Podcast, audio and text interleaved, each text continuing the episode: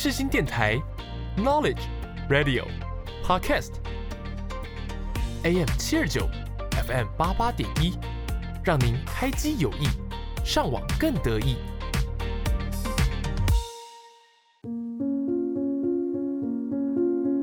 我是 Yuki，我是木头。你知道灵魂的魅力？你知道他们的故事吗？知道他们如何展现自己？你知道什么是不一样灵魂吗？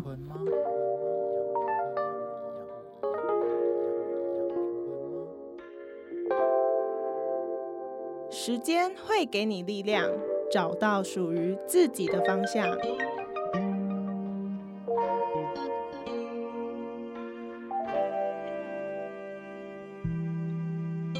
我们将带你一起从中成长，慢慢醒悟。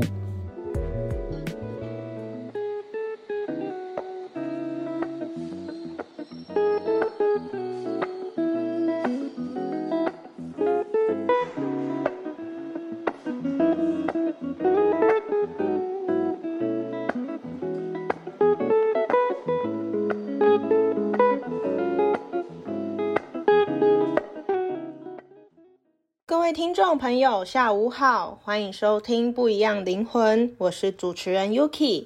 那我另一位主持人木头呢，他未来才有办法和大家相会，所以目前节目都会先由我来主持哦。好的，节目一开始想要先跟大家聊聊，相信在现实生活中，不少人都知道购物群是什么。就是会有负责人在群组里头发一些家用商品、蛋糕、食品或是鞋类等等做销售，然后跟不同厂商合作，推出比较优惠的价格，甚至呢还会帮一些群友比较各种店家的价钱，可能他们现在会有什么活动买卖啦，会更便宜等等，提供给群友们，不仅省钱，还可以赚钱。那听众朋友会不会有疑问？就是说这些合作厂商都是怎么找来的？会需要签合作同意书吗？怎么去解决群友的问题等等？如果听众朋友正是刚开始起步经营购物群，那今天的节目主题会是你解惑的机会。所以，我们今天节目来宾邀请到的正是走在斜杠的路上，一边上班一边经营购物群的于晨。嗨，大家好，我是于晨。那其实很开心，就是今天就是 Yuki 邀请我来参加这个广播节目。对，那我现在呢是在半导体业的外商公司担任软体工程师。对，然后利用零碎时间经营我的购物群。好的，那我想要问于晨，就是说你当初怎么会想到要来经营一个购物群？是有什么样的契机吗？呃，其实只要回溯到就是疫情刚爆发那时候，那时候呢，其实我就想说，我们的公司其实是一个呃蛮大的外商公司，嗯，对。那为什么呢会开始经营？就是因为其实那一年呢，其实我抱持了侥幸的心态，就是觉得说，诶，今天我在一间公司里面，那我们公司还蛮大的，那我的工作也不会做任何的影响，对。那就想说，因为我就待在这家公司就好了。可是呢，到那年底的时候，我印象非常深刻。那时候呢，我们的 CEO 就是我们的执行长，嗯，他就寄信给我们所有的员工，他告诉我们说，今年疫情的关系，所以我们全体员工要共体时间。我还以为是要你们是要面临裁员的状况，没有，就是因为我们在一个还蛮稳定的公司，还蛮大的公司，所以比较少遇到这种情况。哦，对啊，那因为但是他寄这一封信还有另外一个指示，就是说，嗯，我们的今年不调薪，然后奖金砍半。奖金砍半哦，对，那这样对你们的影响是算大的吧？奖金砍半是很大的啊，而且是不调薪。嗯，对，所以也是因为这个样子，所以我在开始思考，说我是不是要把我的收入就完完全全的，就是交给这间公司。嗯，对，那我就开始去找机会。那这时候呢，就是我遇到我一个合作，目前正在合作的就是以前的朋友，对他也在经营一个购物群。那那时候呢，我就想说奇怪，为什么他的购物群会跟一些知名的品牌合作，例如说 KKday 或者是家乐福、成品书局、Agoda、Booking，我想这这些品牌都是大家耳熟能详的。所以就觉得说，哎、很好奇他的经营模式是什么？那为什么他的合作伙伴有这些？嗯那我了解过后呢，发现说他这个生意呢，其实可以把它想象成一个 seven 一样，就是你是有跟他聊过吗？对我是有跟他聊过，哦，对，聊过之后呢，发现说，哎、这个生意就是，呃，可以想象成是一个加盟 Seven Eleven 的一个概念。嗯你嗯加盟之后，Seven Eleven 里面就是有很多的商品，但是都不是统一集团的品牌，都是其他的品牌。对，其实概念是一样的。对，只是呢，这个生意是在网络上面，所以才说是电商。嗯嗯那这样子呢，我就觉得很好奇，而且了解之后发现说，它其实这个生意呢，它完完全全就是建立在消费身上。你只要知道怎么消费，你就会有业绩；你知道怎么消费，你就可以帮助别人。你知道这个东西好不好用，你就会去分享。就很像就是说，你看了一部好的、好看的电影，你会不会很兴奋的去跟你朋友哦说，，就是发哎这个说可以去哦看，对不对？其实这个生意就是这么简单。对，那身为一个工程师的我，当然选择是选择对我最有利的事情，而且它是可以在我利用我下班时间去经营。对，所以我就因为这个样子，所以才开始去尝试经营这个购物群。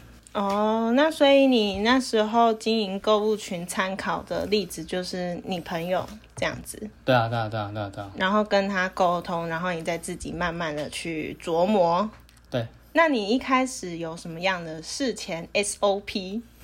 有啊，因为它其实就像我说的，它是一个呃 seven 很像 seven 加盟的概念。嗯对，所以其实对我来说也是一个加盟。对，当然事前 SOP 就是说，可能有些，嗯、我们公司就是觉得说，可能有些人是会被欺骗进来的，所以我们可能需要再去跟上公司比较呃正式官方的课程，来确认说，哎，你是不是跟你朋友分享给你，是不是跟公司的理念是一致的，嗯，避免就是朋友被欺骗呃、欺骗，对，或者是在不知情的情况下，就是开始经营这份生意。嗯所以当然事先 SOP 很多，就是你要加盟，那你要加盟可能要签约，对，那你要开始进行购物群，因为现在呢，其实对我来说，现在是一个呃大家都是合作的时代。为什么这个生意会有这么多的合作厂商？就是因为这样子，每个人都在找机会。嗯那了解后，这个商机跟这个制度之后，发现说，哎、这真的是很不错的。那你在找厂商的时候，有没有找到就是特别难签约的？找厂商，嗯，还是他们都说哦，你来来找我，那我当然乐意跟你一起合作这样子。嗯，当然不一定啊，厂商还是要看厂商的需求是什么。哦，对，像例如说有些合作厂商，嗯、虽然不完全是我找的，有可能是公司找的嘛。像 Seven 的话，你一个一家店里面，你有多喝水，你有等等离子水，那这个是你这个店长加盟店长去谈的吗？可能不是，嗯可能是统一集团去谈。那对我来说也一样，这是我加盟那间公司去谈的，但是我也可以跟找合作厂商。对，哦，那找合作厂商呢？当然就是如果有朋友推荐你推荐我，或者是我看到说，哎、这个厂商感觉还不赖感。觉还不赖，对，就可以试着去联络看看。嗯像我就觉得说，合作厂商有时候就是一个机会，因为对他来说，他是在找通路嘛。嗯那为什么刚刚提到的，为什么多喝水跟等离子水要跟 Seven 合作？因为 Seven 在台湾已经有五千多家的分店了，所以为什么他们会需要找这些厂商？因为 Seven 它有通路嘛，它五千多家，它每一家店他只要卖出两瓶水的话，一天的话就可以卖一万瓶水。嗯对啊，那这个对厂商来说是很好的。那我找这个合作厂商也是一样的，在台湾的话，我就先讲台湾。在台湾的话，我们有可能十几二十万个经营的这个平台的人。那今天这个合作厂商他跟我们合作之后，有十几二十万个人帮他去打这个广告，而且是不用钱的。那他会想要跟我们合作吗？有可能。嗯，对。那你现在是有找到几家了吗？嗯，我没有成功找过合作厂商，对，因为大部分都是失败。对，因为他们就会觉得说，我不知道他们的想法是什么，嗯，可是他们就觉得说，哎、这个好像还不是他们想要的，嗯对他们有他们的考量，但这个我也没有再去多聊聊嘛。嗯，就他们就拒绝就算了，这样对啊，。对啊，对啊，对啊，对啊。那再来就是你在帮群友比价的时候，你都是怎么找到相对比较便宜的店家的？嗯，我觉得大家在找一个商品的时候，最多找的就是 Google。嗯，对。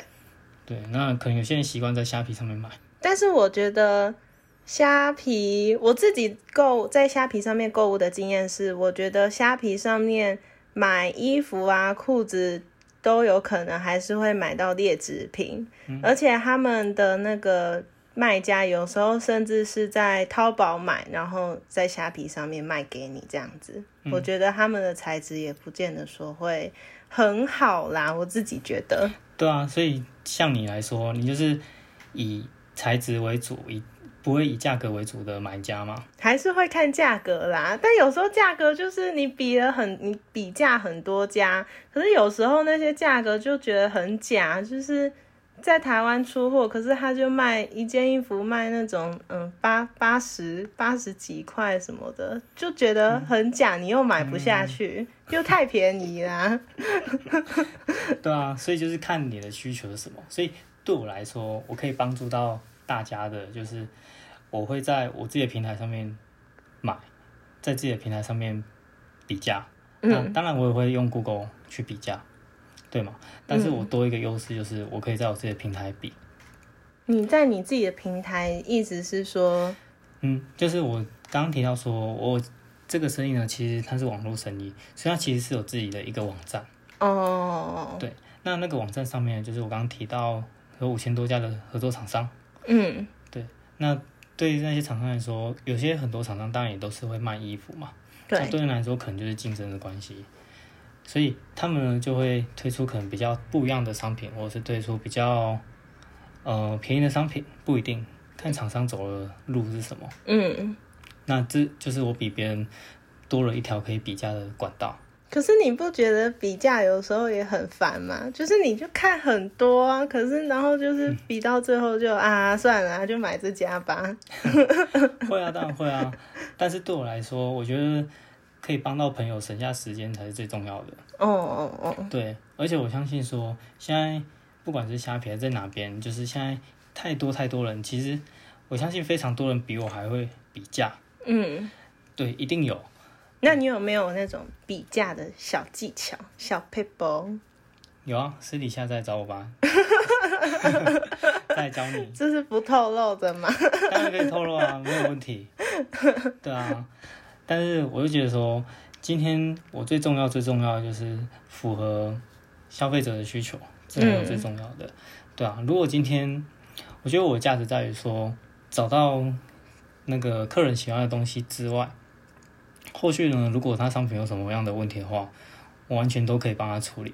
哦。对哦，，我可以直接接接洽厂商，或者是呃直接说要退货，还是要换货，还是要退钱之类，退钱之类，嗯对，嗯嗯，这类我全部都可以处理，因为这些事情如果是对一般消费者来说，可能诶、啊，我今天买到一个好像品质比较没那么好的，那就觉得算了，算了自己吃亏。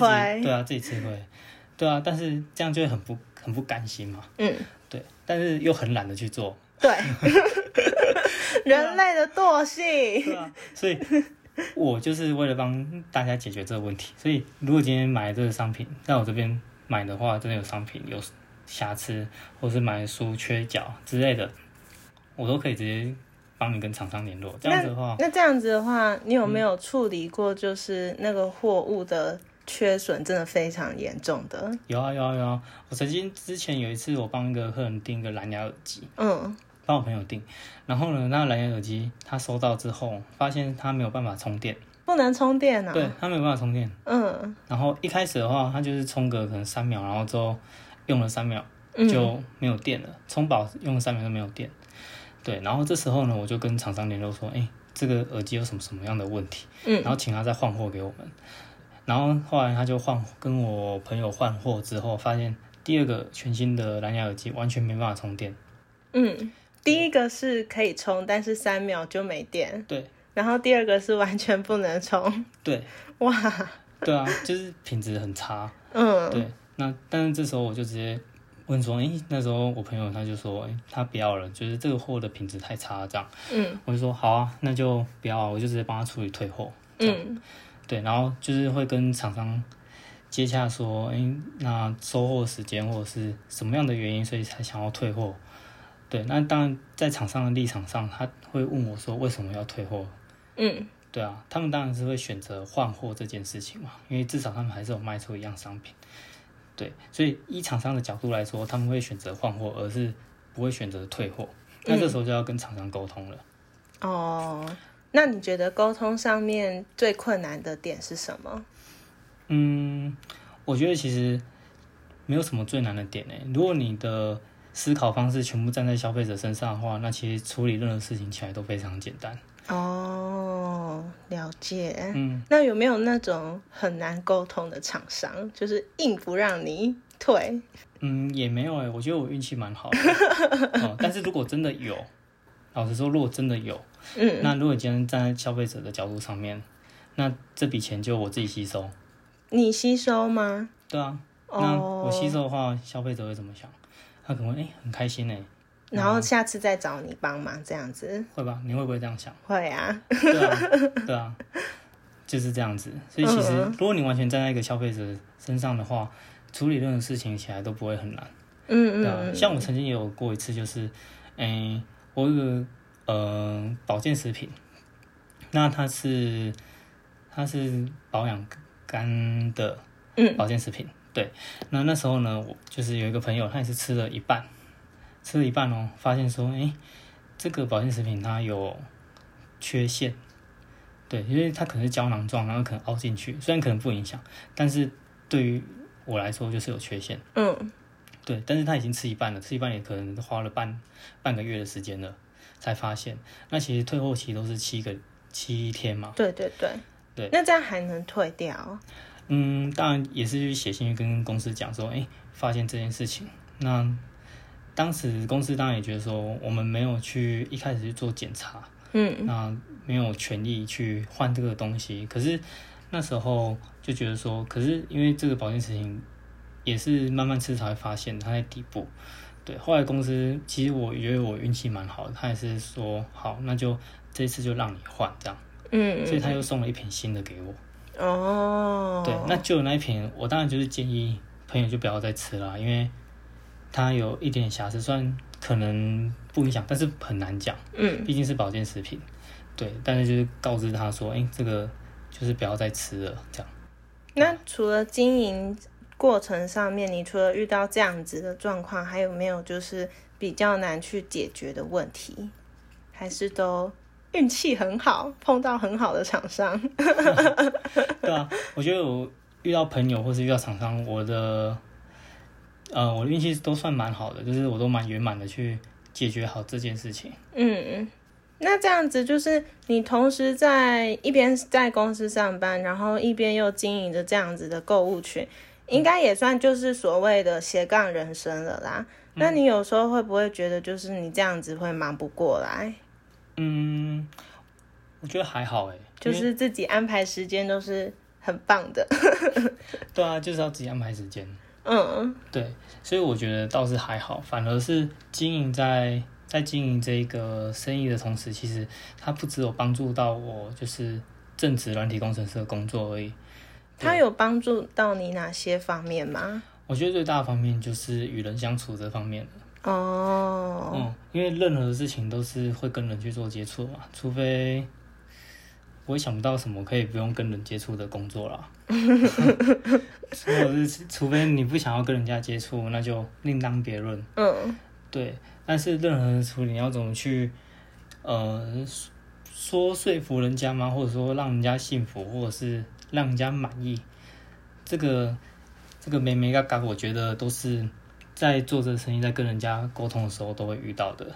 嗯对，因为当你今天呢，你如果你今天在一间公司上班好了，如果今天事情做不完，你可能会可以推说，哎、哎，我时间不够啊，那因为主管资源没有给我啊，那嗯种种原因就是可以推掉嘛。但是你在经营这个生意的时候不一样，你今天如果今天客人遇到问题的话，你你要怎么说？你是说哦，因为厂商有问题啊，所以就延拖延啊没办法，就是拖延他的解决时间这样子。对啊，对啊，对啊，对啊，对啊。那这样这样子的话，完全不行啊！你要、嗯你反而这样没有解决到对方的问题啊！还有可能会失去很多需要你帮助的人。对啊，对啊，对啊，对啊，对啊。所以就会变成说，反过来你要想办法去联络，然后想办法去赶快去把这件事情处理好。那这样子的话，就会反映到我的工作上，就会知道说，诶，我这个事情没有做好，是不是呃会影响到其他层面啊之类的。对，对嗯，因为我今天这个事情没有在正职的工作没有做好，那可能是，呃，真的资源不够。那资源不够，我是要主动去跟主管讲，或是嗯我要主动去学习这个地方。嗯嗯嗯，对，我觉得这个是，这才是我学到最重要的事情，就是怎么去想办法去解决一个问题。然后还有时间上面的安排啊之类的。对对对对对对对。那你觉得你当一个斜杠的人，你认为除了这样子之外，还需要具备什么样的条件吗？这个问题，这个问题很有趣，因为我觉得每个人的需求不一样。那对我来说，我觉得我想要的生活，并不是一辈子都在间待在一间公司。嗯对，那在最一开始，就是 Yuki 来问我，我在自我介绍的时候，也提有提到说，为什么我会开始经营这个，其实就是呼吁到这一点，就是你要真的想清楚说，你想要什么样的生活。嗯那我想清楚了，我那时候我因为疫情的关系，所以我不想要把我所有人生的自主权放在这间公司身上。嗯，对，那或许有人会想说，因为那就你应该要呃那个专业能力培养好，换间公司就好啦。嗯，但也不是说换就换啊。对啊，当然我也认同这个想法没有错。当你有专业能力的时候，你到哪边都可以生存。嗯对，但是呢，第二点就是你到哪边还是在公司底下，你还是有可能会面临裁员的问题，你还是有可能会面临就是呃奖金砍奖金吧砍半的问题，这些都是会面临到的问题。嗯对，那所以我才会就是觉得说，如果今天你要当一个斜杠的人，需要具备什么样的条件？首先你要先想清楚说，你真正想要的是什么样的生活。嗯嗯，那我不想要这样子，就是待在办公室的生活，所以那要怎么办？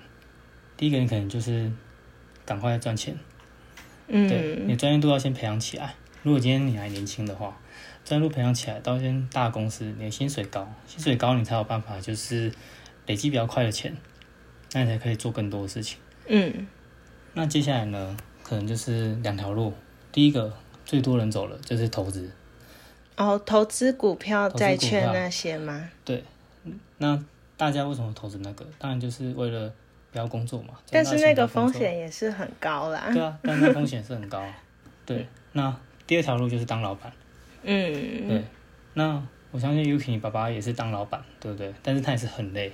嗯对，所以当老板不是不好，但是你要找到一个生意的模式是可以持续经营下去的，而且是可以越做越轻松的，这才是我要的。哦，哇，好励志哦！那也是在这一切过程也是思考了很久哈，对啊，对啊，对啊，就一直在探索自己真正想要的是什么。没有错，没有错。好的，那今天就很感谢于晨来当我们这一集的节目来宾。相信听完于晨分享经营购物群的过程，就是对于计划想要自己起步往这方面去发展的听众朋友们呢，于晨这一路的经验，相信多多少少都可以当做你们的参考哦。不论是不是有在经营一个购物群，或是你是不是一位斜杠的人，做事的当下就是认真执行的处理，然后也必须要妥善的规划，并不是说哦，我有这个性质，或是哪个名人他因为这样子赚大钱，所以我只要模仿他的方式就好。我觉得事前的准备，然后还有查询完善的资料啦，甚至跟有经验的人聊聊都是必要的步骤。同时，你也得做好一位时间管理大师，而不是把所有的事情都积到期限，然后才搞到自己手忙脚乱啊，这样子，然后交不出东西，然后品质也不一定说非常好，甚至还有可能看得出这是短时间赶出来的成品。那接下来我要向大家分享一首歌曲，是由已故的歌手朱丽静所演唱的《存在的力量》。会想分享这首歌曲给听众朋友，是因为我们时常在现实社会的压迫下，忘记自己的初衷、自己的渴望，也忘记自己为了什么而努力。可能觉得常常被时间追着跑，或是觉得自己很累、很挫折。看着别人丰功伟业的同时啊，又觉得自己好像一无是处。不妨就是静下心，然后与自己对话，偶尔听听音乐，时而看看书本，或者看看影集。你可以从中慢慢的认识自己，更新自己，然后慢慢的找到自己。希望听众朋友们听完朱丽静的《存在的力量》可以有所感触。